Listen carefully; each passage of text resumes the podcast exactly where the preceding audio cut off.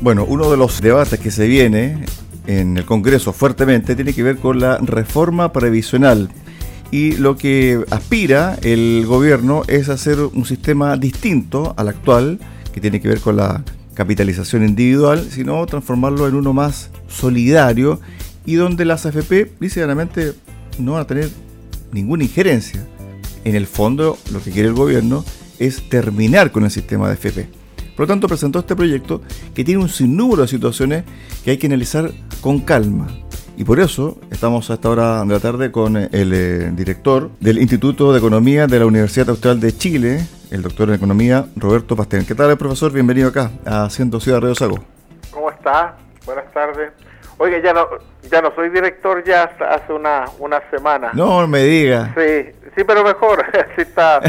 Feliz pude el director ahora y yo voy a tener más tiempo para hablar con la gente de Radio Sago. Perfecto. Bueno, de buenas a primeras, ¿qué le parece esta reforma eh, previsional y donde el foco del gobierno es, y lo ha dicho públicamente, terminar con las AFP? Bueno, primero, gracias por, por, por la pregunta y por invitarme a conversar. Estos temas creo que son muy, muy relevantes. Eh, yo le planteo acá en la facultad, ve que es un tema tan importante que deberíamos salir nosotros el terreno a ir y conversarlo, y por sobre todo porque en realidad es un tema técnico que ha tenido mucho componente doctrinario e ideológico. Entonces la idea es tratar de ir a los hechos que están, que están detrás eh, de esta reforma, más que a las valoraciones de ciertos aspectos. Entonces, en relación a la, a la pregunta de qué me parece, eh, tiene dos dimensiones. O sea, una es la dimensión técnica, que en realidad creo que estamos re complicados con el tema de las pensiones y el espacio para hacer algo eh, es muy bajo y puede ser esta u otra reforma, pero algo hay que hacer. Eso es lo, eso es lo, lo primero. Y lo segundo, aunque no fuera así, ya parece que la ciudadanía, eh, de cierta manera, hay un cuestionamiento a nuestro sistema de pensiones y de alguna manera tenemos que diseñar un sistema de pensiones con el cual como sociedad nos reencontremos. Básicamente eso, eso es lo que yo pienso.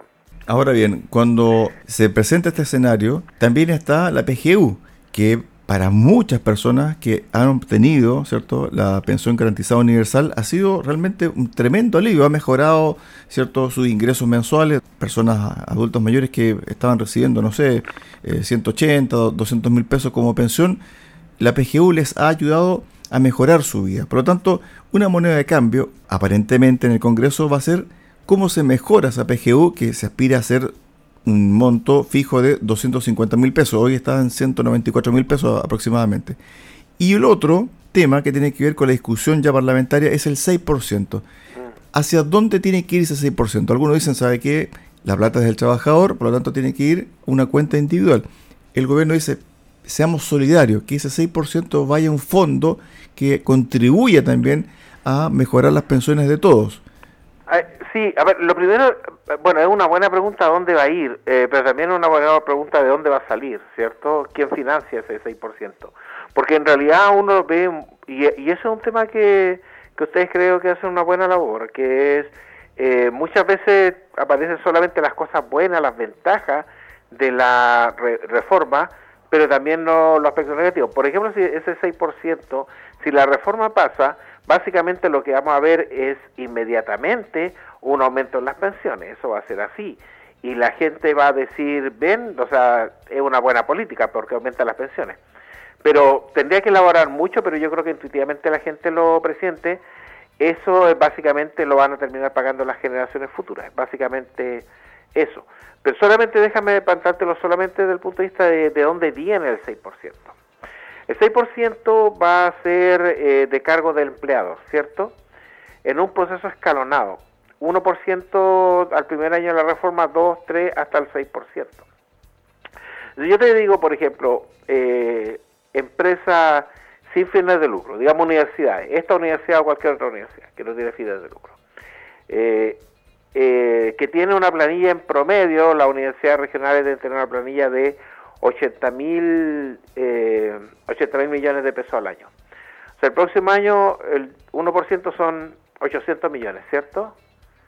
Y son 1.600 millones al segundo año hasta llegar a los 4.000 millones de incremento en la plantilla en el año 6. Ahora, ¿de dónde puede venir? Porque eso no está guardado en una caja en ninguna de estas empresas. No sé, a ver, ayúdame, ¿de dónde puede venir por esos 4.000? ¿De dónde lo puede sacar, por ejemplo, una institución como esta u otra? ¿De dónde lo puede sacar? en los tiempos que corren es bien difícil, eh, profesores. O sea, lo única, como la única opción que tiene no hay otra, puede bajar los sueldos. Exacto. O subir los aranceles a los estudiantes, ¿cierto? Exactamente. Entonces, básicamente... No, o el consumidor, el, ¿Ah? el consumidor además también puede financiar esto. Bueno, yo te estoy poniendo el ejemplo de la casa de las universidades y el que paga son los papás que pagan las matrículas, pero en todos los demás casos de pequeña y mediana empresa, claramente lo que va a haber una combinación entre eh, caída en los salarios reales o aumento en los precios. En los casos de empresas, por ejemplo, que eh, no pueden aumentar tan fácilmente sus precios, por ejemplo, empresas que tienen mucha competencia, la producción de, vino, por ejemplo, eh, básicamente el punto va a ser reducción en, en los salarios reales. O sea, lo que va a ocurrir es que en los siguientes procesos de negociación colectiva, los que tienen negociación colectiva, porque es más difícil decirlo, pero básicamente cuando el IP, cuando tengan que ajustar el IPC no van a poder ajustarlo totalmente, lo cual es una caída en, los salarios reales. O sea, lo que estoy tratando de, de, decir no es, no estoy diciendo que no debe hacerse, ¿ok? Lo único que estoy diciendo es que el 6% va a beneficiar inmediatamente a, un grupo de pensiones bajas, eso es así, pero básicamente el financiamiento va a venir de, esta fuente y ese es un hecho, digamos, eso no, no es un tema que uno pueda discutir, es un hecho y uno debería ir y reflejarlo de esa manera. Lo cual no quiere decir que no se deba hacer, pero sí uno debería reflejar el hecho completo. Ahora partamos de la base, eh, profesor, de que con el actual sistema y teniendo presente de que con el 10% es imposible que un trabajador aspire, un trabajador normal, digamos, aspire a tener el 70% de su sueldo. Eso no va a ser posible. Matemáticamente es imposible. Por lo tanto, lo ideal, ¿cierto? Como ocurre en los países, en los países grandes de la OCDE, es elevar el monto de cotización, que pase del 10 al 18%. Aquí va a pasar al 16%, pero de manera gradual. Es decir, el primer año 1, el año 2 1,8, el año 3 2,6, el año 4 3,4, año 5 4,2, año 6 5%. Gradualmente va a ir mm. escalonando ese, ese porcentaje. Pero tal como usted lo plantea, ¿de dónde va a salir ese, ese 6%? pero además de eso, eso no va totalmente a la cuenta individual. No, pues. Ese, ese, es verdad que, o sea, lo que tú estás diciendo hace mucho sentido. Es básicamente un 10%, porque piensa, por ejemplo, una mujer que empieza a trabajar a los 30, digamos, empieza a trabajar ya, 25, eh, hasta los 60, son 35 años, y que vive hasta los 90, básicamente vive de, de su pensión la misma cantidad de años que trabajó. Entonces es imposible que si 30 años mensualmente puso un 10%, los siguientes 30 años va a sacar más del 100%, ¿cierto? Hay un factor ahí que es un factor que tiene que ver con la tasa de interés compuesto, que en realidad si tú desde, el año cero empezaste a acumular, se te va aumentando geométricamente por la tasa de interés, interés compuesto. Pero eso depende también del retorno de la de, que tengan los fondos. Y en realidad probablemente lo que ocurrió, y esa es una opinión personal, ¿ah? creo que lo que ocurrió es que se puso en el origen una tasa de de cotización baja, muy por debajo de la cotización de los países europeos y el resto de los países, porque en cierta manera era un buen negocio. la FP no tiene tanto el negocio desde el punto de vista de, la, de las comisiones, en realidad es básicamente el punto de vista de tener ahorro para financiar el Costanera Center y cosas así. Esa es básicamente la lógica. Entonces, claro, un 10% es bajo desde el punto de vista de la cotización del trabajador, pero una cantidad millonaria de ahorros para llevar a cabo inversiones. Entonces, funcionó bien el, el sistema, pero mira, yo te voy a decir, uno podría, hasta en esa, yo parece que lo hemos conversado antes, pero siempre se me quedado dando vuelta cuando yo estaba en la universidad y vi la, una charla de, José Piñera, eh, y, estaba empezando el sistema. Y yo en ese tiempo ve, dije, esto va a estar súper bien, mientras la gente sea más lo que la gente pone, que lo que saca, pero en el momento en que empieza a ser más lo que la gente saca que lo que la gente pone, el sistema va, va, va a colapsar, ¿ves? Porque, porque se acostumbró a ir acumulando fondos y esos fondos se utilizan en proyectos que generan mucho, mucha rentabilidad. Pero en algún momento había que empezar a pagar y se empiezan a perder esos fondos. Y ahí creo que es donde está el punto de quiebre, donde se generó el punto de quiebre. De acuerdo al esquema que presentó el gobierno, este 5% a cargo del empleador, el 3% va a ir a ahorro en cuentas personales. Sí, son 6% en realidad. 6%. 3% ahorro de la cuenta individual y 3% ahorro solidario. Exactamente. Entonces, la pregunta es, ese dinero, por ejemplo, ahora en la CFP, si llega alguien con un proyecto para un sector de retiro y todos dicen que sí, esa plata va a estar. Pero yo no sé si este 6% o ese 3% va a estar disponible para el trabajador en su momento. Punto uno. Y punto dos. ¿cierto? Tiene que ver con el grado de reemplazo. Porque una cosa es que el país vuelva a crecer a contar del 2024 y después, ¿cierto? Las jubilaciones vayan increciendo, porque el país se está volviendo viejo, cada vez más viejo, y la tasa de reemplazo es baja. Hoy estamos, creo que, me corrige, 2-4, una cosa así. Dos jubilados y cuatro trabajadores. Después va a ser al revés. 4-2. Entonces, ¿de qué forma vamos a financiar? Y lo otro, y la otra pregunta que te hago, y si tienes antecedentes para que aquí los puedas compartir con nosotros.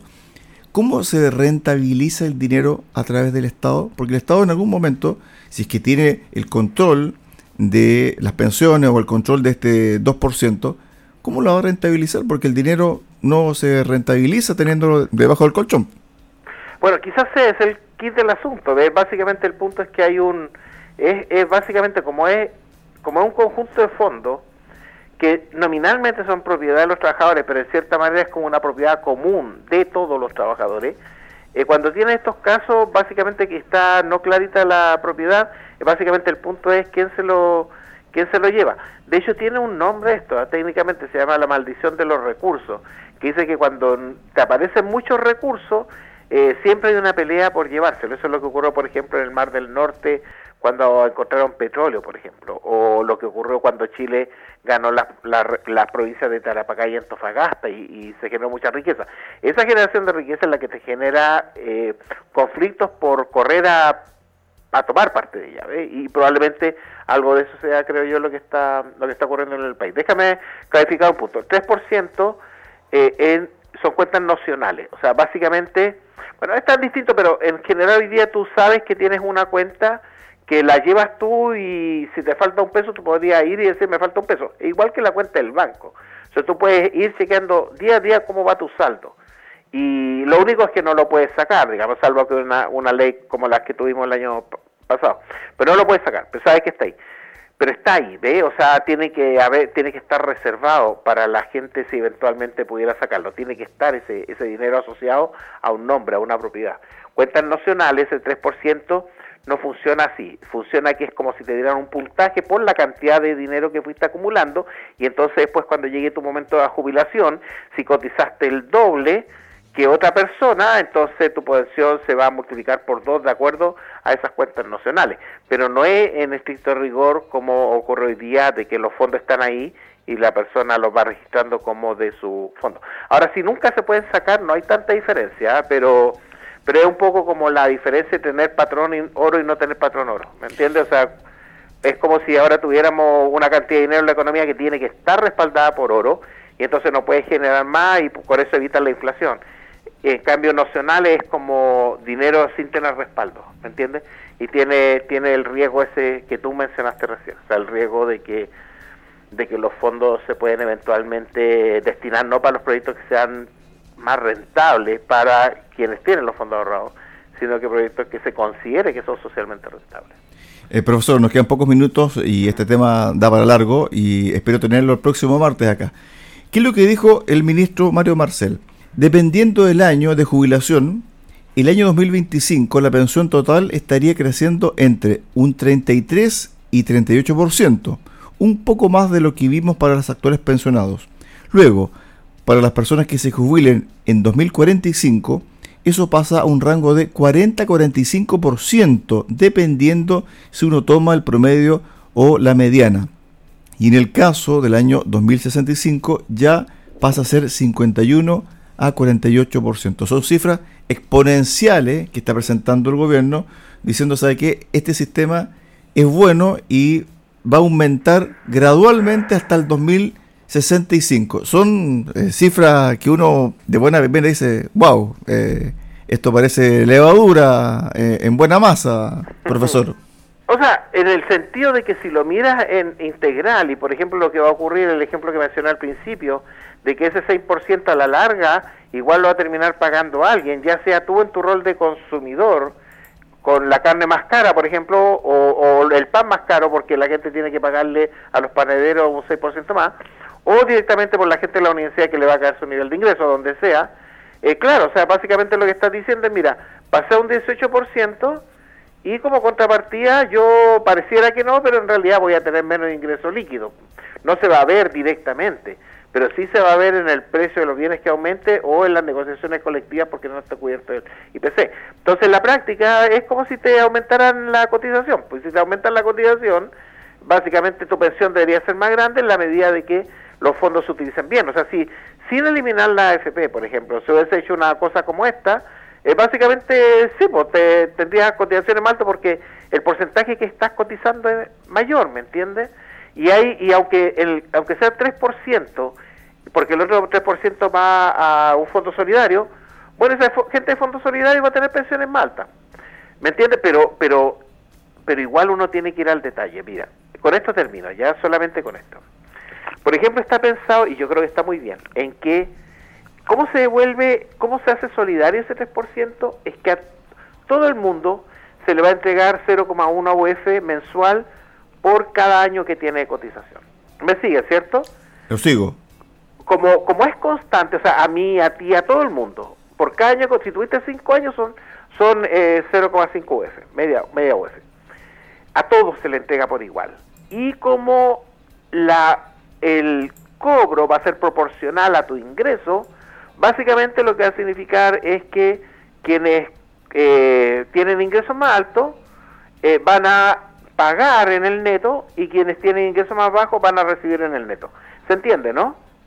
¿Se entiende? O sea, si yo te doy un punto fijo, a todos por igual, bueno, hay gente que como tiene ingresos bajos va a terminar pagando menos de, de 0,1 UF, ¿cierto? Entonces le van a devolver a él y la gente que pague porque tiene ingreso más alto más que una 0,1 UF, él va a terminar pagando. Está bien, respeta una cuestión de justicia distribucional. Y yo te pregunto a ti, ¿quiénes tienen menos lagunas? ¿Quiénes tienen más años de cotización? ¿La gente de mayor ingreso o la gente de menor ingreso? De mayor ingreso. Ajá, y si, el, y si y la ley, el proyecto está establecido de que te van a dar 0,1 UF por año de cotización, ¿quiénes van a recibir más? ¿Los que tienen más ingresos o los que tienen menos ingresos? Se tienen más años de cotización quienes tienen más ingresos y van a recibir más 0,1 UF porque son por años de cotización. En cambio, la gente que tenga 2 o 3 años va a recibir menos porque tiene menos años de cotización. Entonces tampoco en el diseño... No es justa. No, pues no es justa. Pero debería, ser debería ser escalonado, nos queda un minuto, profesor. Debería ser escalonada por tramo. O, claro, debería ser escalonado o el ajuste de cierta manera. La gente que tiene menos años de cotización se le paga un poco más que la gente que tiene más. Pero ahí te van a decir, no, Roberto, pero es que es contributivo. O sea, igual tiene que pagarse de acuerdo a lo que la gente contribuyó. Pero, pero es básicamente el punto, ves que todavía tiene algunos temas que la van a ser realmente complicada para aprobarla, yo creo. Estuvimos con el doctor Roberto Pastén Carrasco, doctor en economía, en la especialidad de economía del riesgo y la incertidumbre a propósito. Y vamos a conversar con él, Dios mediante, el próximo martes. Vamos a ver sobre el tema, yo creo, profesor, sobre la reforma tributaria, que va de la mano de esta reforma, porque va a ser moneda de cambio, como se lo decía fuera del micrófono. Mm. En el Congreso van a haber algunas algunos cambalaches. Bueno, yo te apruebo esto, pero tú me sacas esto. Así va a ser la reforma tributaria y la reforma de pensiones. Gracias, profesor. Un abrazo. Bueno, gracias. Que esté muy bien. Chao, chao.